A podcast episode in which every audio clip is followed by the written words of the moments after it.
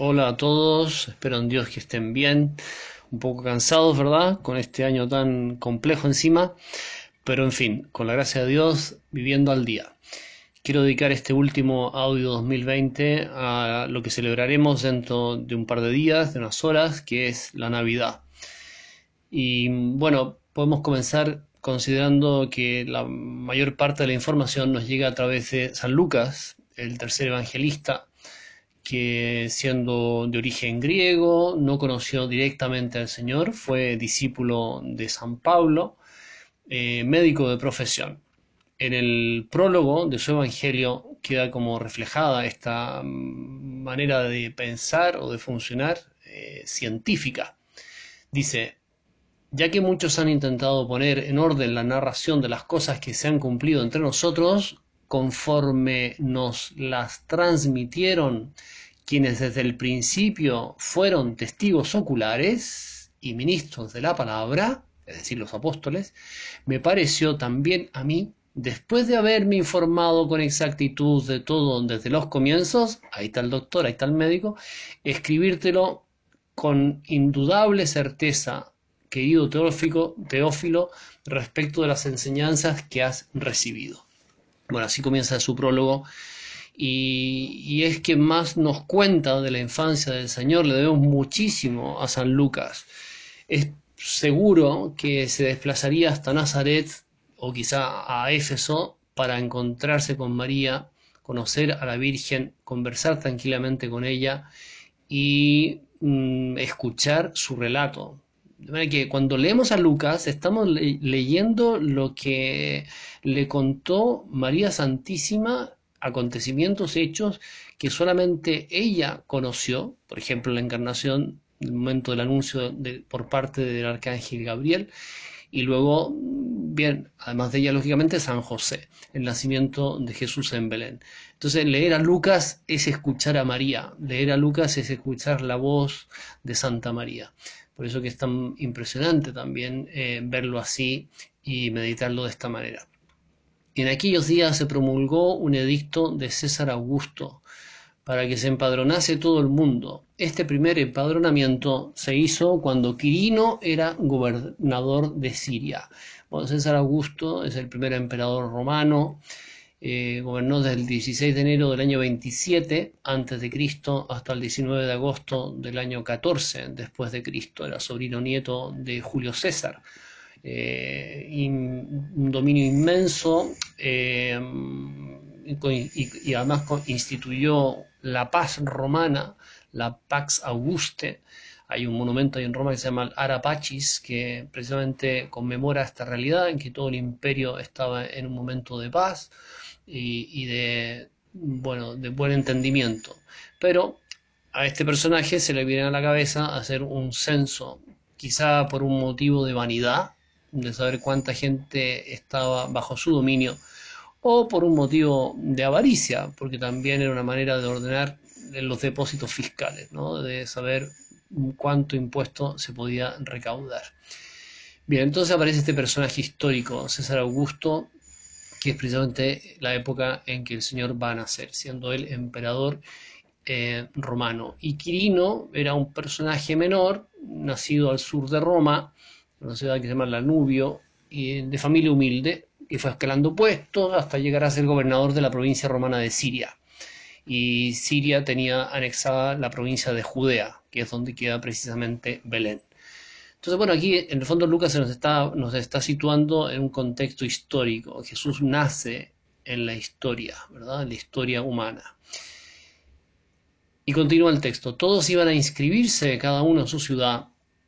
José, como era de la casa y familia de David, subió desde Nazaret, ciudad de Galilea, a la ciudad de David llamada Belén, en Judea, para empadronarse con María, su esposa, que estaba encinta. Entonces José vive con María en Nazaret. Nazaret está en Galilea, hacia el norte, pero él proviene, y también María Santísima, proviene de la familia real de David, que nació hace el año 1000, precisamente en Belén. Y tiene que cada uno acudir al lugar donde proviene su familia. Entonces eh, tienen que desplazarse o deciden más bien desplazarse para cumplir con el censo. Ahora hay que dimensionar lo que significó eso. Son 178 kilómetros de distancia entre las dos ciudades y con un desnivel significativo de 417 metros. Hay que subir 417 metros en un viaje de más o menos un día y medio. Es como dice más o menos Viña Santiago, que hay una diferencia de 543 metros de desnivel y, de una distancia de 125 metros, o sea, kilómetros todavía más lejos.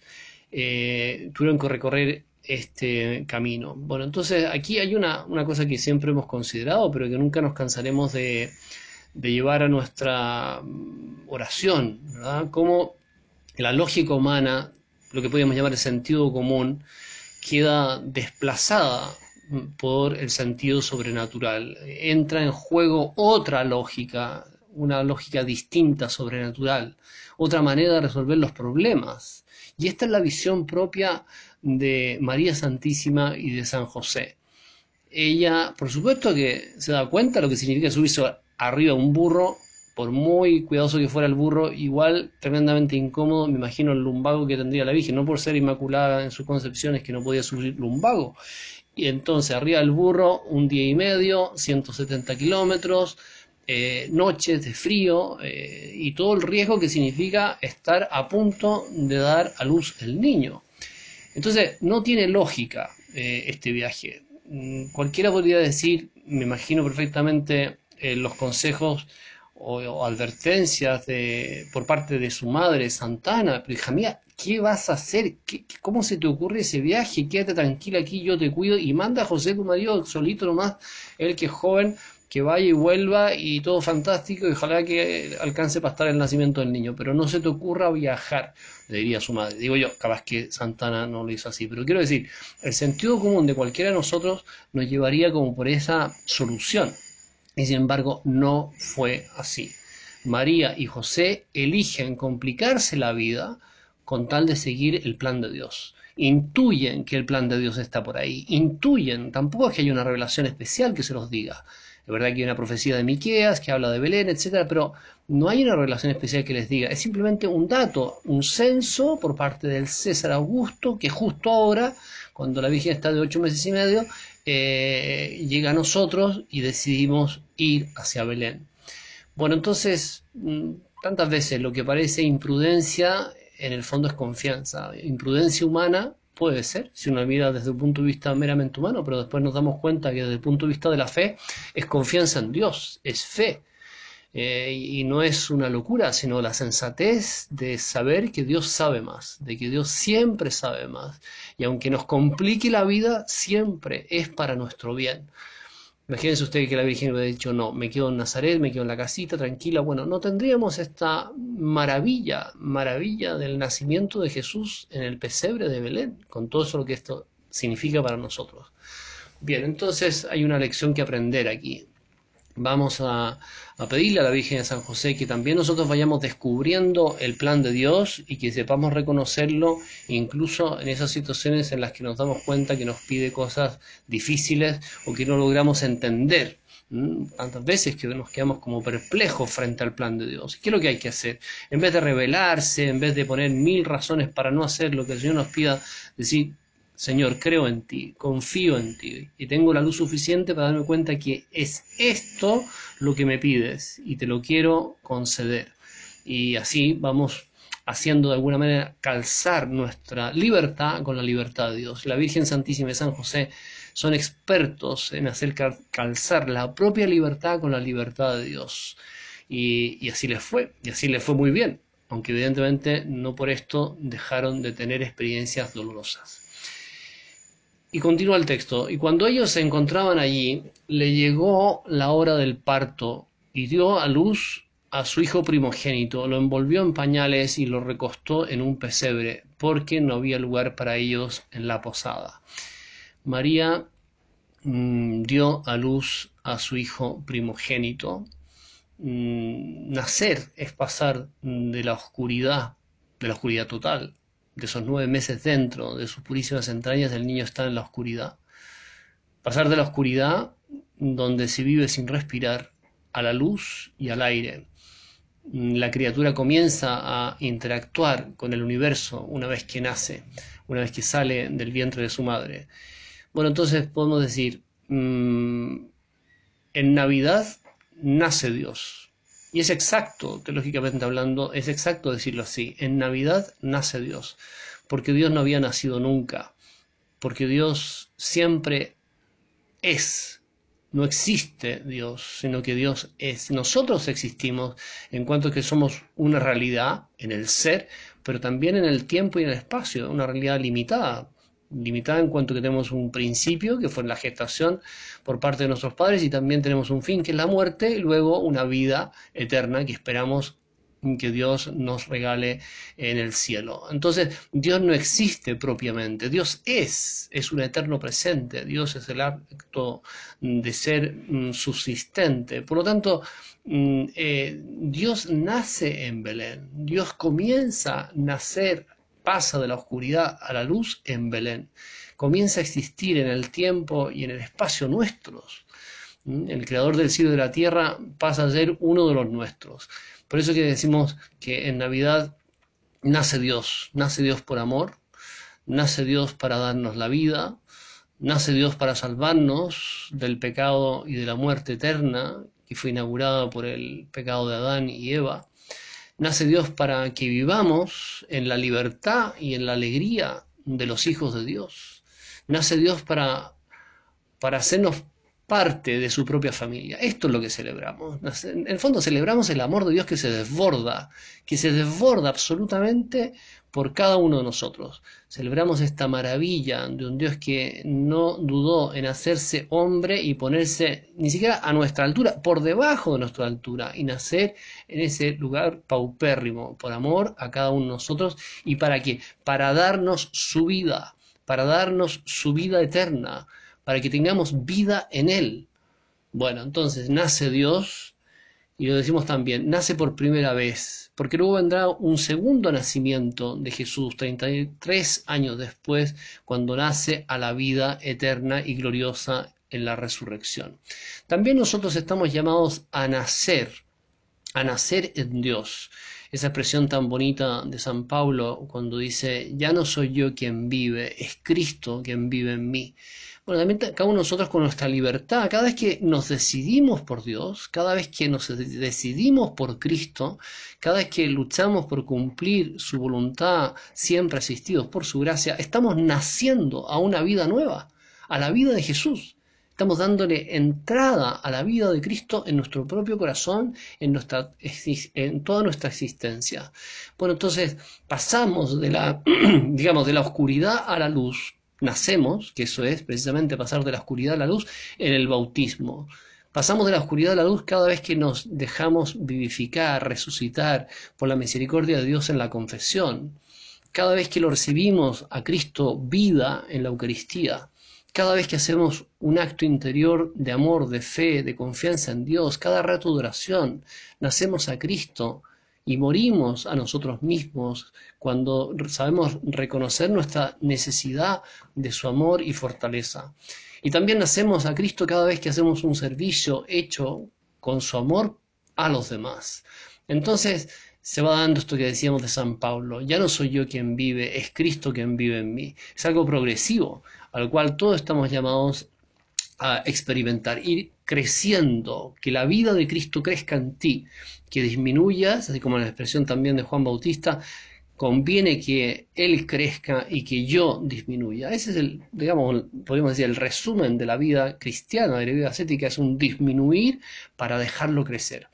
Bueno, entonces Volvamos a Belén. ¿Qué encontramos en Belén? Encontramos a María radiante, a José lleno de gozo y de paz, el niño, no digamos, no digamos lo bonito, lo precioso de este niño que ganas de comérselo, algo de esto hay en la Eucaristía.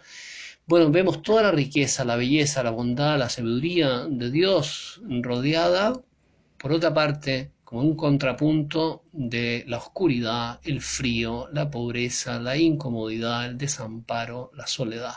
Luego vendrán los pastores, los reyes y nosotros, pero el momento mismo de nacimiento solo está ahí María y José.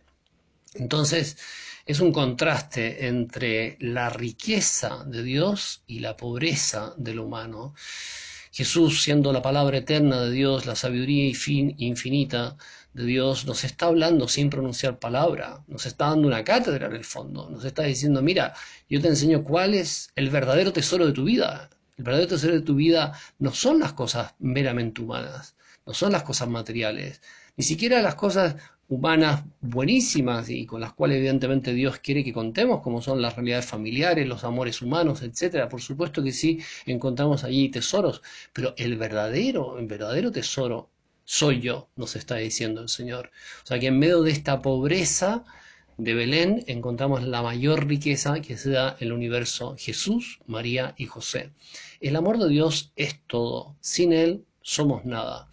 Bueno, y hay que pedirle esto al Señor en la Navidad. Señor, que sepamos reconocer dónde está mi verdadera riqueza, que sepa yo reconocer la grandeza de tu amor. Me acordaba de esa frase de Pascal que dice, el hombre es un ser profundamente religioso que se equivoca fácilmente de Dios. Un ser profundamente religioso que se equivoca fácilmente de Dios, qué cosa más cierta. Pero cuando nos equivocamos de Dios, nos equivocamos de nosotros mismos también y, llevamos una vida errante, una vida, por así decir, equivocada. Pidámosle al Señor que en esta Navidad sepamos reconocerlo a Él, darnos cuenta que en medio de nuestra pobreza somos capaces de recibir la mayor riqueza, que es el amor de Dios en Jesucristo abrirnos a este regalo de Dios. ¿ah? Por algo el pesebre no tiene puertas, está abierto, eh, ese tesoro está disponible para cualquiera, para cualquier persona que quiera verdaderamente recibirlo. Es Cristo que se nos ofrece.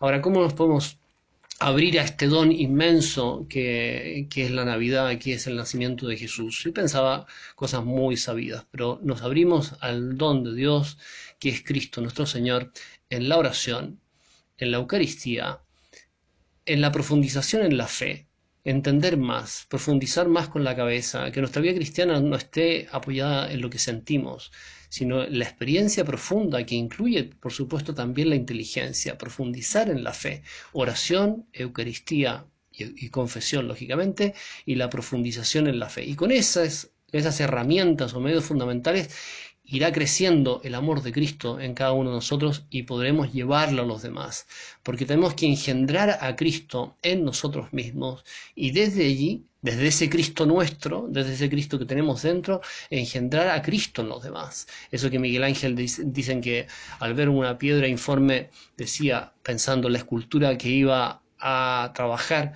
decía, está dentro, está dentro de esa forma, digamos, eh, irreconocible, está dentro el Moisés, el David, lo que fuera.